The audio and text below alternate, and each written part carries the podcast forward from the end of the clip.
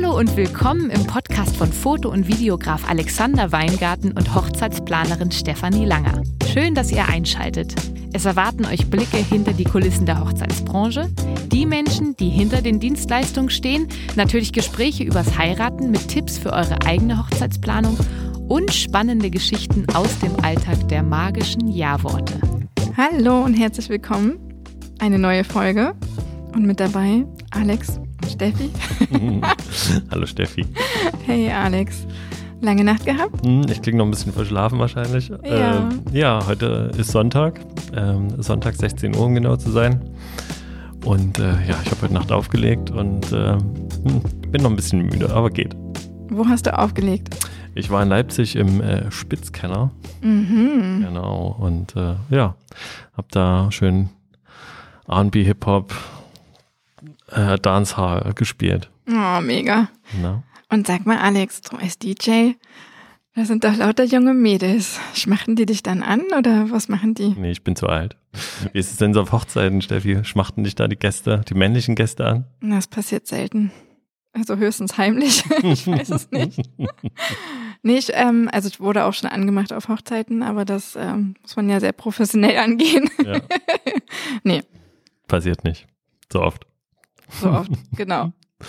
Ja, dann lass mal unseren Gast vorstellen, ehe wir jetzt hier irgendwie noch weiter abdriften. Du Ja. hast nämlich jemanden mitgebracht. Sehr spontan, muss man auch dazu sagen. Ne? Ja, äh, mein Übernachtungsgast. Ja, hallo. ähm, ich habe äh, Anja heute mit dabei. Mit Anja fing alles an, könnte man so sagen. Ähm, nämlich die Karriere als Hochzeitsplanerin.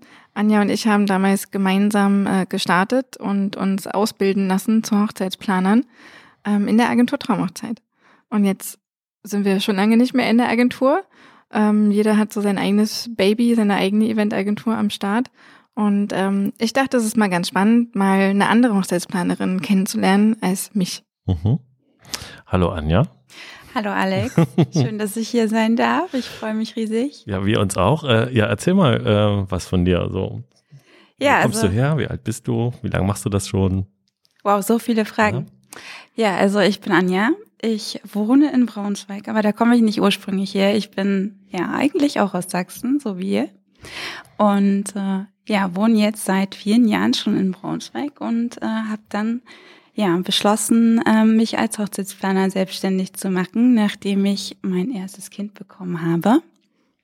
Und äh, ja, bin jetzt Inhaberin von Anja Habe Unique Events, habe aber, wie gesagt, wie Steffi es gerade schon gesagt hat, damals ähm, ja mit ihr zusammen in der Agentur Traumhochzeit gestartet. Vor Gott, wie lange ist das her, Steffi? Acht 2015. Jahre? Acht Jahre? Acht Jahre. Ja. Ähm, ja, erzähl mal, warum wolltest du Hochzeitsplanerin werden? Wie war denn so dein Weg? Ja, das ist eigentlich eine ziemlich lange Geschichte. Ähm, wie das halt immer so romantisch losgeht, ähm, habe ich natürlich auch äh, die Filme mit, äh, Gott, wie hieß die damals? Wie hieß die? Jennifer Lopez? Jennifer Lopez, genau. äh, geschaut und äh, fand halt diesen Wedding Planner Film so großartig. Ne? Das hat mich so äh, richtig schön mitgerissen. Das war so das perfekte Bild des Wedding Planner. Und ähm, ja, damals war ich ja noch klein, da war ich ja noch in der Schule und ich habe tatsächlich ähm, bereits in der zehnten Klasse für mich beschlossen, ich möchte mal Eventplanerin werden. Dabei habe ich zwar noch nicht an Hochzeiten gedacht, aber das hat sich dann so im Laufe der Jahre so entwickelt. Und ähm, ja, als ähm, Finny dann geboren wurde, ähm, sind wir auf einer Hochzeitsmesse gewesen, ohne dass wir heiraten wollten. Einfach nur, um einfach mal zu schauen, wie ist das so auf einer Hochzeitsmesse? Und vielleicht trifft man da ja auch so den einen oder anderen Hochzeitsdienstleister, mal gucken, den Mann vielleicht auch ein bisschen inspirieren, vielleicht macht er irgendwann mal einen Antrag, ne? Ähm, genau, und äh, da habe ich das erste Mal auch eine Hochzeitsplanerin getroffen und ähm, fand es halt sehr spannend und dachte dann hinterher so, ich war so richtig angefixt, habe dann direkt angefangen im Internet zu recherchieren und zu schauen, ähm, was gibt's da so, was macht man so als Hochzeitsplaner, wie wird man das und ja, da bin ich dann auch unter anderem auf die Agentur Traumhochzeit gestoßen und dachte, ich schreibe da einfach jetzt mal. Mal schauen, was passiert. Ich habe mir noch nicht mehr wirklich viel Mühe gegeben. Es kam so wirklich so aus, aus dem Handgelenk raus. Und ähm, ja, und dann hat mich äh, die Dani angerufen Und dann haben wir gesprochen, dann haben wir uns getroffen und dann hat es tatsächlich noch eine Weile gedauert, aber ja, so ging das dann alles los. Mhm. Und da warst du schon in Braunschweig zu der Zeit? Genau, da haben wir schon in Braunschweig gewohnt, eigentlich schon einige Jahre auch in Braunschweig gewohnt. Und da gab es aber noch niemanden, der das gemacht hat? In Braunschweig? Doch, doch, jetzt wo du sagst, doch, da gab es Planerinnen, ich glaube zwei, aber die waren, für, also für mich haben die sich damals relativ alt angefühlt.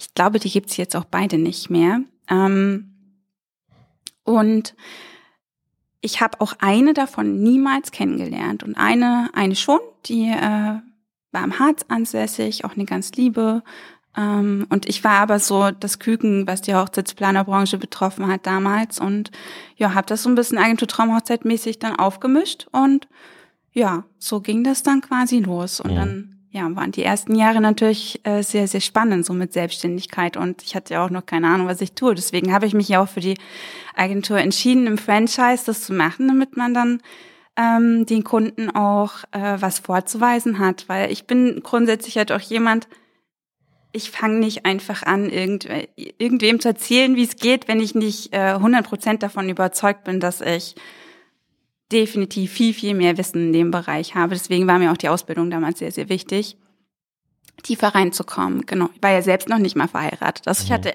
wenn man es mal so betrachtet, keine Ahnung von Hochzeiten. Und ähm, ja, habe mir das dann über die Zeit alles angeeignet. Das heißt, du hast eine äh, Ausbildung über die Agentur bekommen, oder? Genau, wir haben dann intern diese ähm, Hochzeitsplaner IHK-Ausbildung bekommen. Ich gebe ganz ehrlich zu, die Prüfung dazu habe ich nie gemacht, weil ich mir immer dachte, ja, wozu brauche ich die Prüfung jetzt noch? Ich weiß doch, dass ich es kann. Ähm, aber ähm, ich war ja zu dem Zeitpunkt auch schon als Projektmanager auch ausgebildet und habe in der Unternehmensberatung gearbeitet. Von daher war das für mich einfach nur Wissen, was ich dann ja dafür anhäufen muss, damit ich einfach für mich selber diese Sicherheit habe, jemanden wirklich kompetent beraten zu können. Und wie kamen dann die ersten Paare zu dir? Ja, da hat uns natürlich dann auch die Agentur Traumhochzeit sehr geholfen. Ähm, diesen Vertrieb, man hat, man lernt erstmal so, was man tun muss, aber man hat natürlich nicht sofort dann auch Kunden. Und ähm, das ist natürlich in einem Franchise sehr, sehr viel einfacher, weil man natürlich auch diesen, diese vielen Menschen im Team hinter sich hat, die einen dabei unterstützen, wenn man mal ein Problem hat. Man hat die Website, die schon Entschuldigung, etabliert war, die Website, die schon etabliert war. Und äh, ja, damit äh, war da natürlich auch eine gewisse Erfahrung schon da. Wie geht man auf Kunden zu? Wie präsentiert man sich auch auf einer Messe? Was ist wichtig, so dass man so seine ersten Kunden auch bekommt? Und ähm, auch durch dieses Wissen und diese anderen Menschen im Hintergrund, die das ja parallel auch schon gemacht haben und teilweise auch schon ein paar Jahre weiter waren, als man selber auch immer die Unterstützung gehabt, so dass man immer eine erfahrene Person auch neben sich stehen hatte, auch in seinem ersten Jahr. Das war sehr, sehr hilfreich, um da so diese ersten Hürden auch mit den ersten Kunden zu bekommen mhm. und auch ein Gefühl für Preise und Leistungen auch zu bekommen. Ja. Mhm. Und ähm, mich interessieren so die Zahlen. Also mit wie vielen Hochzeiten bist du gestartet und wo stehst du jetzt? Ja, das hat sich natürlich auch mit der Zeit aufgebaut. Ne? Ich habe am Anfang tatsächlich ja viele kleinere Hochzeiten noch gemacht. Ich fand es auch sehr schön, erstmal nur Teilplanungen zu machen in meinen ersten Jahren. So die ersten beiden Jahre. Und äh, ja, und dann ging es natürlich relativ schnell. Vor allem ich habe, äh, ich bin ja so die Shooting-Maus gewesen auch in der Agentur Traumhochzeit damals. Ich habe in meinen ersten beiden Jahren ein Shooting nach dem anderen gehabt und habe dafür ein ganz, ganz, ganz großartiges Team gehabt mit einer Fotografin, mit der ich heute noch unglaublich gerne zusammenarbeite, ähm, die Anja Schneemann.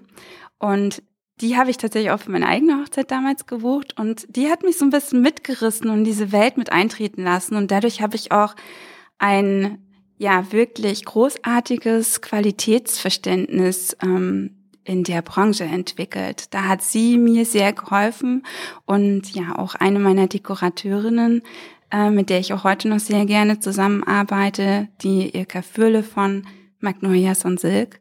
Die beiden waren so, ja, neben der Agentur Traumhochzeit zwei ganz, ganz, ganz, ganz wichtige Menschen, die mich echt gepusht haben in den ersten Jahren und dann, ja, war so ab dem zweiten, dritten Jahr mein Terminkalender eigentlich schon viel zu voll, so dass ich äh, an dem Punkt war, oh Gott, ich schaffe es eigentlich schon gar nicht mehr mit Familie und ähm, Ehemann und ja, er hatte ja damals auch noch seinen äh, festen Job und nebenbei angefangen, sein äh, Gewerbe aufzubauen. Also das war eine große Herausforderung, gerade terminlich, weil die meisten Kunden natürlich ja immer nur am Nachmittag Zeit haben mhm. für Termine. Das heißt, ich war in dem äh, Jahr 2018 drei bis viermal pro Woche am Nachmittag mit Kunden unterwegs, wo mein Mann dann natürlich die Kinder allein oder mein Kind, es waren ja zu dem Zeitpunkt noch nicht zwei, ähm, ja, das äh, alleine wuppen musste dann.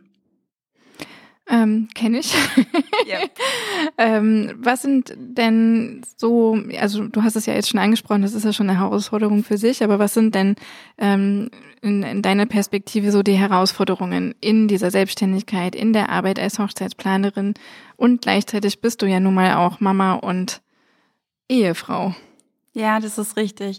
Ja, ich glaube, das ist auch schon wirklich die größte Herausforderung, wirklich die Zeit dann äh, so aufzubringen, dass man die Kunden immer so am besten 150 Prozent auch glücklich macht, dass die sich gut versorgt fühlen und das Ganze aber auch mit einer glücklichen Familie in Verbindung zu bringen, weil ich glaube, das ist eine ganz, ganz wichtige Grundlage, dass es zu Hause einfach stimmt, dass man ja in der Ehe und in der Familie einfach ausgeglichen ist, um dann auch glücklich und zufrieden äh, arbeiten zu können und das natürlich auch wieder nach außen zu repräsentieren und zu spiegeln, äh, wenn man dann im Gespräch mit den Kunden ist. Weil es gibt nichts Schlimmeres als ein komisches Bauchgefühl zu haben, äh, weil man sein Kind schon das dritte Mal pro Woche alleine lässt und keine Zeit mit ihm verbringen kann.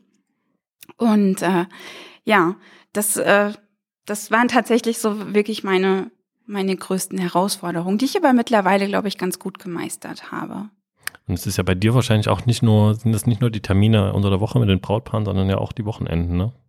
Ja, auch die Wochenenden, aber ich habe schon sehr früh für mich entschieden, ich mache am Wochenende keine Absprachetermine, außer es muss unbedingt sein, sondern wirklich dann nur die Hochzeiten. Und das sind natürlich dann eben die Termine, die man annimmt, ne, wo man sagt, okay, ich verteile mir das übers Jahr mit meinen Hochzeitskunden und die Veranstaltungen, die ich dann auch betreue. Da ist man dann weg. Das kann man ja wirklich dann auch schon früh genug einplanen. Jetzt dieses Jahr habe ich zum Beispiel den Mai unglaublich voll. Das heißt, ähm, ich werde im Mai fast jedes Wochenende weg sein. Aber dafür ist es dann für mich im Juni und Juli dieses Jahr halt wieder ein bisschen entspannter mhm. und man weiß dass man plant damit, man weiß, okay, man plant sich halt für diese Zeit dann nichts Privates an den Wochenenden ein, weil es einfach notwendig ist, dass man dann 100 Prozent ähm, für ja den schönsten Tag der Kunden da ist. Das ist so eine große Verantwortung. Ja. Ja, aber es ist natürlich trotzdem Zeit, die mit der Familie letztendlich fehlt. Ne? Also ich kenne das ja auch von mir äh, mit zwei Kindern, ähm, die sind unter der Woche immer in der Kita. Am Wochenende hättest du quasi den ganzen Tag Zeit und dann turnst du halt bei bestem Wetter auf Hochzeiten rum. Ganz genau, ja. Allerdings habe ich es für mich mittlerweile jetzt so gelöst, dass ich unter der Woche wirklich viel Zeit mit den Kindern auch verbringe und ähm, meine internen Prozesse wirklich so optimiert, dass ich das auch mit den Kunden so ähm, plane, ähm, sehr vorausschauend auch plane und genau weiß, okay, in dem Moment, in dem Monat habe ich so viel Zeit für meine Kunden, im nächsten dann so viel Zeit und legt mir die Termine dann schon sehr ausgewählt, so dass sich das ganz gut ausgleicht dann wirklich. Also mhm. ich achte auch wirklich drauf, dass ich nicht zu viele Veranstaltungen dann übers Jahr habe, dass das, dass das irgendwie funktioniert, weil ohne das funktioniert es einfach nicht am Ende. Das ist so wichtig. Was sind denn ähm, so im, im ganzen Laufe der Planungen so deine Lieblingsthemen oder auch Lieblingsaufgaben? Was, was macht dir am meisten Spaß? Okay, das ist eine schwere Frage, weil ich glaube, das wechselt bei mir auch tatsächlich immer so ein bisschen von Veranstaltung zu Veranstaltung. Es gibt Veranstaltungen, wo ich 100% im Deko-Konzept aufgehe und mich riesig drauf freue. Und bei anderen äh, Veranstaltungen ist es wieder der Ablaufplan, der mich total anspricht und fixiert, wo ich sage, boah, das wird so ein geiler Tag vom, ne, weil man vielleicht tolle Dienstleister dabei hat, eine Band und ähm, das auch so über den Tag verteilt. Dass es halt wirklich was Besonderes wird. Aber es macht mir manchmal auch total Spaß, einfach so einen Budgetplan zu pflegen, auch wenn es total komisch klingt. Aber ähm, ich habe Mathe gehasst früher in der Schule, aber jetzt, wenn man so diese Budgetpläne pflegt und mit den Zahlen so spielen kann, irgendwie macht es auch Spaß. Ich selbst war ja bei deiner Hochzeit dabei und das war tatsächlich noch so in unserer Anfangszeit, würde ich mal sagen, als Hochzeitsplaner. Deswegen interessiert mich jetzt schon, ähm, ich durfte zwar die Hochzeit für dich umsetzen als Zeremonienmeister, aber geplant hast du sie ja selbst. Genau. Wie beschreibst du dich als Braut? Vor allen Dingen auch aus heutiger Perspektive als jetzt mittlerweile wirklich erfahrene Hochzeitsplanerin. Bist du selber deine Wunschbraut? Oh, wow. Ja, das äh, ist, glaube ich, eine sehr, sehr spannende Frage, weil ich hätte mich selber, glaube ich, keinem Hochzeitsplaner gewünscht. Ich wäre so eine richtige Katastrophenbraut gewesen. Ich bin ja wirklich bis ins kleinste Detail gegangen und habe dann aber auch wirklich nochmal hinterfragt, ob, ich, ob ich dann wirklich die richtige Entscheidung getroffen habe. Ich habe mir, glaube ich, dreimal das Deko-Konzept neu gemacht, ähm, weil ich mich nicht entscheiden konnte. Und ähm, ja, also eigentlich genau die Horrorbraut, die äh, man sich heute so als Hochzeitsplaner vorstellen kann. Aber ich glaube, das Schöne ist, dass ich ja genau deswegen heute mit dieser Sorte Braut auch besonders gut umgehen kann, weil ich es einfach so sehr nach, nachfühlen kann, wie man sich in den Situationen auch fühlt. Und äh, ich glaube, das schätzen auch viele meiner jetzigen Bräute sehr. Also ja, ich wusste aber, dass ich dich brauche, aber du warst ja wirklich dann auch eine Person, die ich schon sehr gut kannte, auch durch die Agentur. Ich habe dir hundertprozentig vertraut und wusste, dass das für mich so wichtig und notwendig ist, dass ich dich an dem Tag einfach auch mit dabei habe, ähm, weil ich mich sonst auch hätte nicht entspannen können. Ich wollte den Tag wirklich genießen und ja, mhm. genau. Aber in der Planung, ja, hätte ich mich wirklich keinem Hochzeitsplaner gewünscht. Also ähm, ich empfand deine Hochzeit definitiv als Traumhochzeit. Ähm, die Hochzeit war im Schloss Porschenstein. Da waren wir auch letztes Jahr mhm. im äh, Sommer.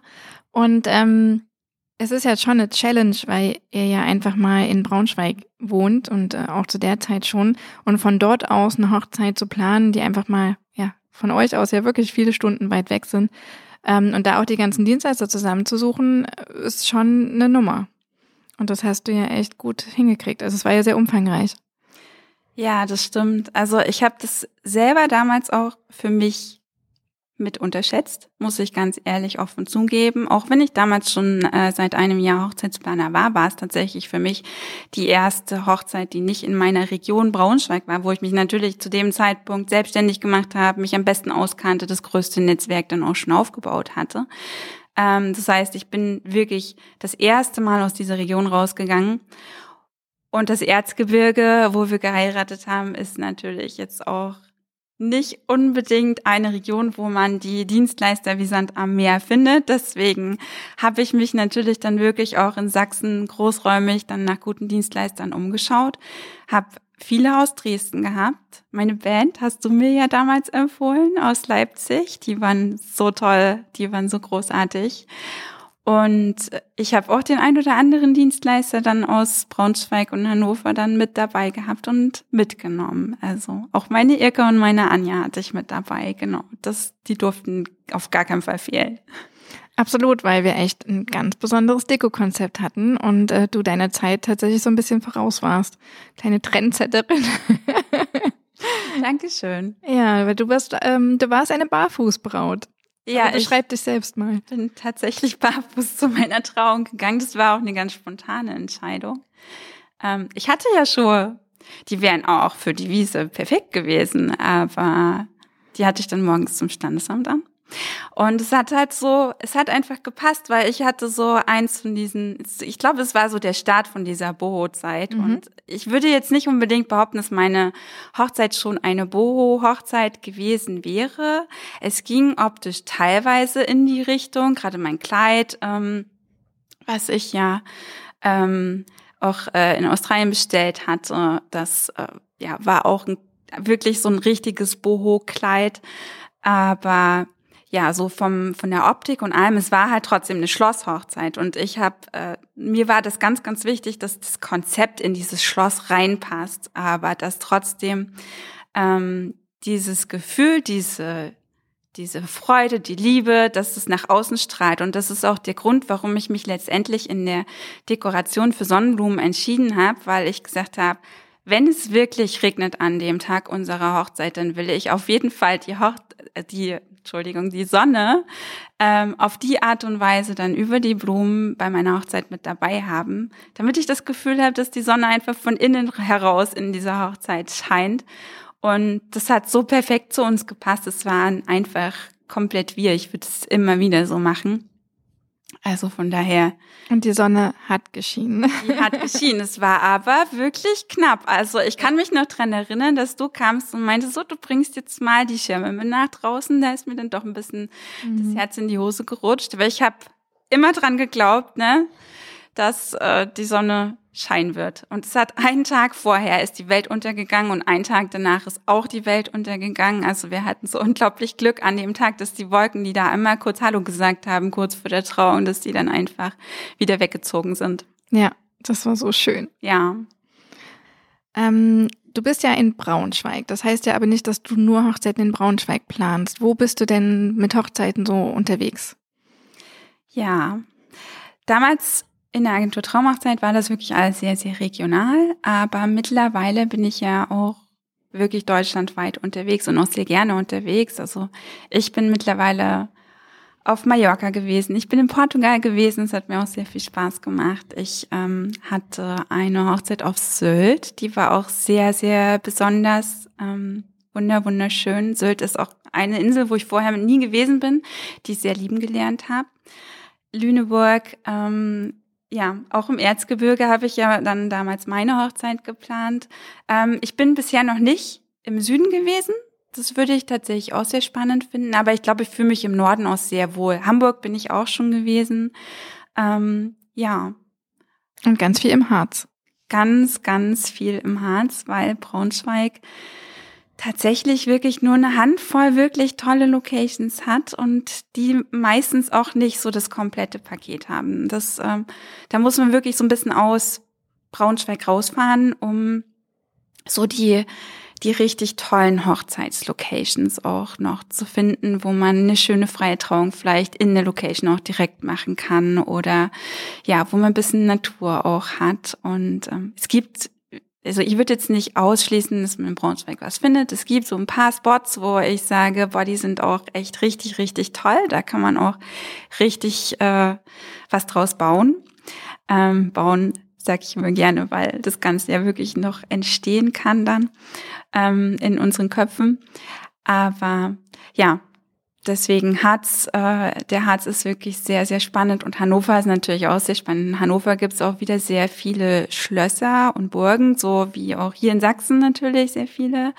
Ähm, und die haben natürlich noch ein größeres Potenzial. Nur viele davon sind natürlich ohne Übernachtung. Von daher muss man dann immer so ein bisschen den Mittelweg finden. Also so selbstverständlich ist es tatsächlich nicht wie bei meiner eigenen Hochzeitslocation da im Schloss Burschenstein, dass man damit übernachten kann und nebenan vielleicht noch mal ein günstiges Hotel hat und das Essen halt auch mega ist und die Landschaft dazu 100 Prozent passt, dass man viel draußen machen kann, aber auch einfach zusätzlich noch wunderschöne Möglichkeiten für die Feier drin hat. Das ist ja dort wirklich ein Traum gewesen. Ja, das äh, Komplettpaket ist in der Region Braunschweig sehr selten. Deswegen halt auch sehr gerne überregional. Ja, ich sag mal, da haben wir in Leipzig ja wahrscheinlich ein ähnliches Problem, Steffi. Ich habe gerade noch so überlegt, äh, was wir hier für Locations haben.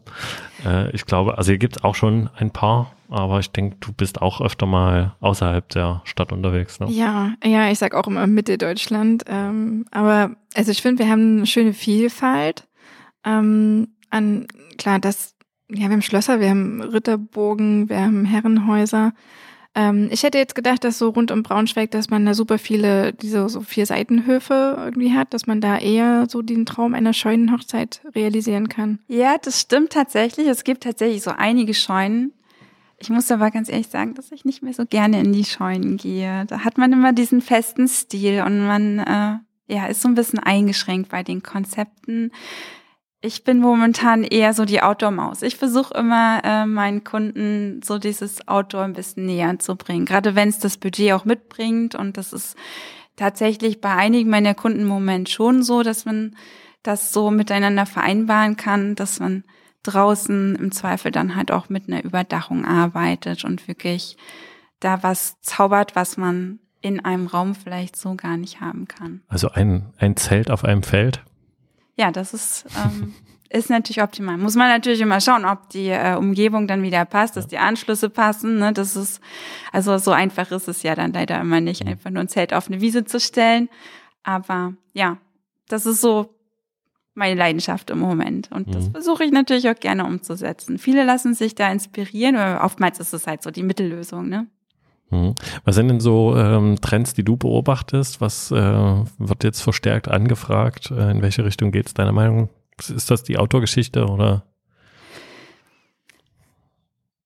Ja, das ist tatsächlich schon wieder eine herausfordernde Frage für mich, weil ich tatsächlich gar nicht so wirklich einen Trend feststellen kann. Wenn die Kunden zu mir kommen, ist es tatsächlich selten so, dass sie sagen, hey, wir wollen genau das.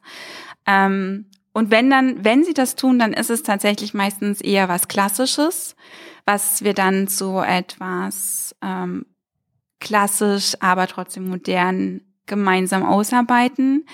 Aber meistens sind die Kunden, die zu mir kommen, eher auf der Suche nach der Inspiration und äh, nutzen eben dieses kreative Potenzial, was ich dann mitbringe, um zu schauen, was könnte denn zu uns als Kunden, als, als Kunden, als Hochzeitspaar passen. Und äh, dann entwickeln wir da wirklich gemeinsam was. Ich ähm, bin, wie gesagt, nicht so die äh, Boho- und Scheunenmaus. Ähm, von daher, ich plan lieber eleganter und äh, ja, ich, viele sagen immer Feinart. Ich würde es jetzt nicht unbedingt als Feinart bezeichnen. Finde den Begriff auch immer so ein bisschen, ja, versteht ja halt auch keiner, ne? Wenn man davon spricht, das ist halt so besonders. Ähm, aber schon eher in die elegante Richtung. Es darf auch mal klassisch sein, aber modern eben auch. Ich versuche mal beides so miteinander zu verknüpfen. Und ähm, ja, einfach aus den Ideen der Kunden, den Lieblingsfarben der Kunden, so das optimale Konzept für sie zu haben, wo sie sich dann auch selber persönlich wiederfinden. Es muss immer zur Location passen. Und ich glaube, mittlerweile habe ich auch schon so meinen eigenen Stil entwickelt. Man sieht schon so eine Handschrift, wenn man sich so meine Hochzeiten anschaut.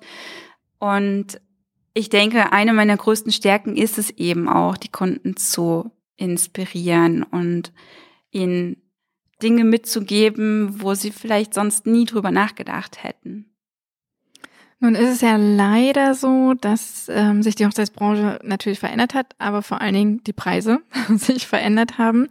Ähm, da behaupte ich jetzt einfach mal, das wird nicht bei uns äh, nur in Leipzig so sein, äh, sondern natürlich auch deutschlandweit. Ähm, welches Budget hältst du denn so für realistisch? Oder gibt es ein, ein, ein Budget, was du schon im Erstgespräch quasi schätzt, wenn dein Paar dir so die Wunschliste vorträgt? Ja, ja, das Budget ist ja immer davon abhängig, zum einen, wie viele Personen es sind, wie, welche Location es ist. Und am besten ist es natürlich, wenn jemand kommt und noch gar keine Location hat die er sich ausgesucht hat, sondern da noch komplett offen ist, weil dann kann man am meisten mit dem Budget spielen. Ich würde jetzt nicht unbedingt sagen, dass man ein gewisses Budget fest einplanen muss, weil ich denke, zu jedem Budget ist eine Hochzeit möglich, auch zu jedem Budget ist auch eine schöne Hochzeit möglich. Die Frage ist halt nur, in welchem Rahmen setzt man das dann um? Also ich bin dann eher der Freund, der sagt, okay, wenn du dir 10 oder 15.000 Euro zum Beispiel als Ziel gesetzt hast, dann laden wir entsprechend die Anzahl Gäste ein, die in dieses Budget passen, weil du hast natürlich recht, die Budgets sind definitiv sehr, sehr stark gestiegen in den letzten zwei Jahren.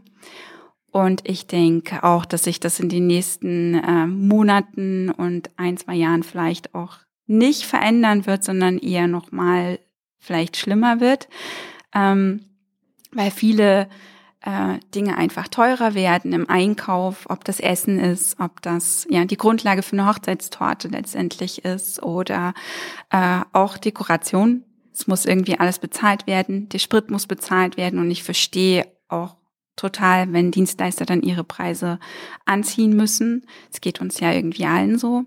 Aber das heißt ja nicht, dass man nicht mehr heiraten äh, kann, sondern man muss wirklich dann einfach diese Bottom-up-Rechnung machen und schauen, okay, ich möchte das Geld ausgeben. Was bekomme ich denn dafür? Und wie kann ich denn in diesem Rahmen, ja, mein Budget ausgestalten, so dass möglichst auch das rauskommt, was ich mir wünsche.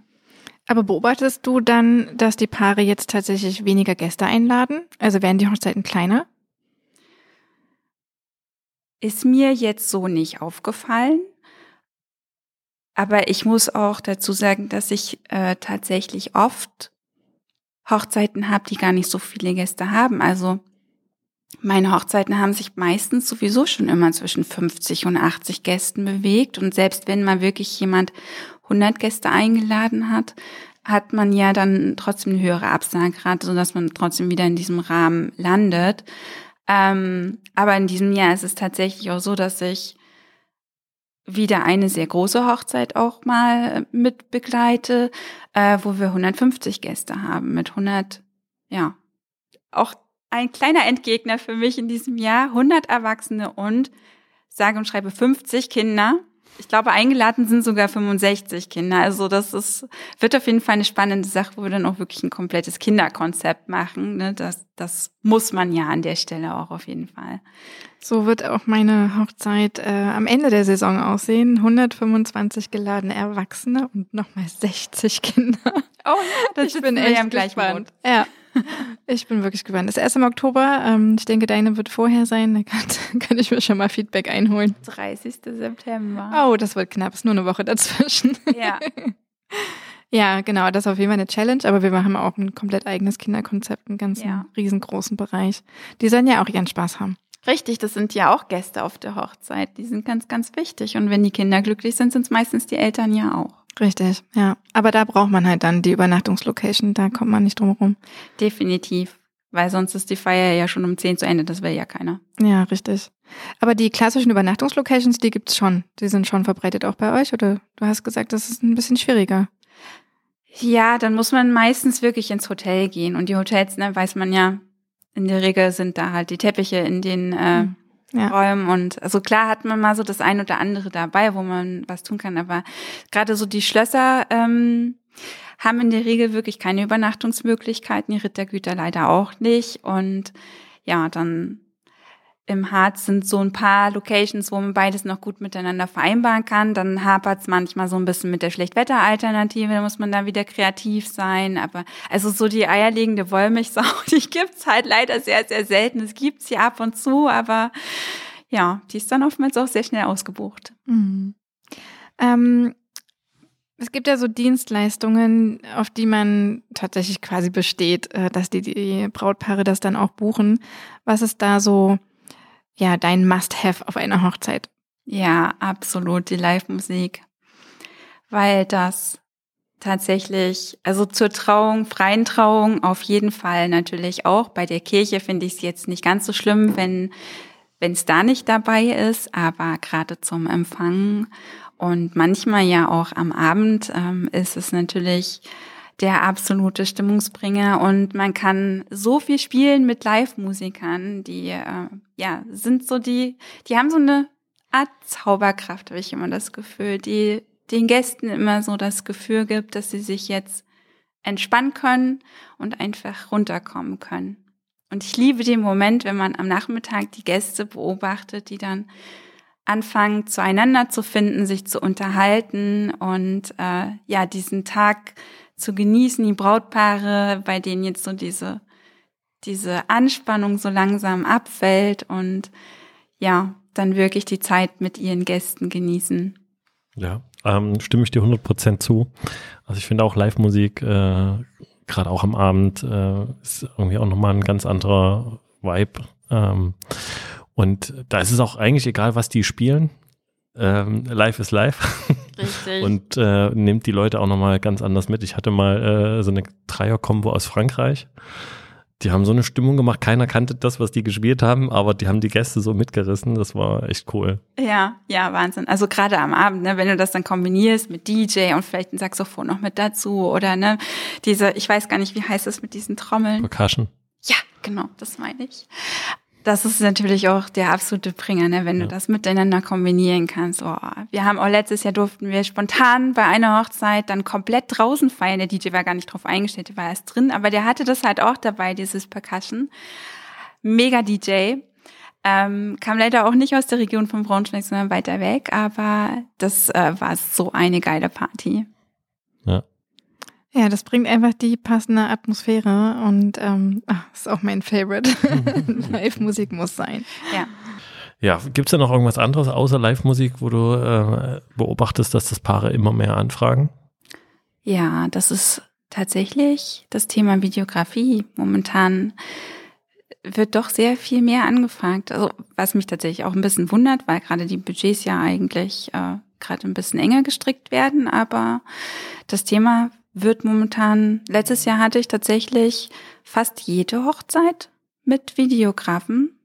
Das hat sich dann auch so während der Planung so ergeben. Also bei den wenigsten wirklich von Anfang an, sondern mhm. wirklich dann erst so ein paar Wochen vor der Hochzeit, hey Mensch, wir hätten doch gerne nochmal einen Videografen mit dabei, weil es wird alles so cool und das sollte ja definitiv dann auch ein bisschen emotionaler festgehalten werden. Ja. Und ja, deswegen würde ich sagen, Videografie schon, ja. Mhm. ja. Jede Hochzeit haben wir noch nicht, Steffi, ne? Wir arbeiten dran. ja, aber ich finde auch, ähm, also es äh, war ganz witzig, kann ich kurz erzählen, die Geschichte. Ich war vor ein paar Wochen bei einem Brautpaar, die mich als Fotograf angefragt hatten. Und dann hatten sie auch gefragt, ob ich nebenbei so ein bisschen Videosnippets aufnehmen kann und das dann irgendwie mit Musik. Und ähm, sage ich, ja, nicht so gerne. Also wenn, dann würde ich lieber einen richtigen Film machen und wartet mal, ich zeige euch mal was vom letzten Jahr. Aha. Und dann habe ich den äh, einen Film gezeigt, den ich gemacht habe und ähm, ab dem Moment waren wir komplett weg vom Thema Foto. Ja. Und sie haben gesagt, wir buchen dich als Videograf. Ach, wie cool. und ja, äh, war für mich wirklich auch nochmal der Moment zu sehen, was für eine Wirkung ein Video hat im Gegensatz zu Fotos. Ja. Und ich hatte aber auch das Gefühl, ähm, man muss es den Paaren einfach mal zeigen. Äh, ja. Weil viele sich jetzt unter einem Hochzeitsfilm oder Video nicht so viel vorstellen können, sondern vielleicht dann eher an die langweiligen 20 Minuten vom Onkel denken. Ganz genau. Genau, aber das ist es ja schon lange nicht mehr. Ja, das ist richtig. Das, äh, das sehe ich genauso. Also, dass gerade diese, diese Bilder dann zu sehen und zu sehen, was da so alles eingefangen werden kann in dem Moment und dass man jetzt zum Beispiel auch den Ton mit aufnehmen kann genau. bei so einem Ehegelübde, was ja, das sagt man einmal in seinem Leben ja. auf die Art und Weise auf. Das kann man auch nicht nachstellen. Das ist halt so was Besonderes.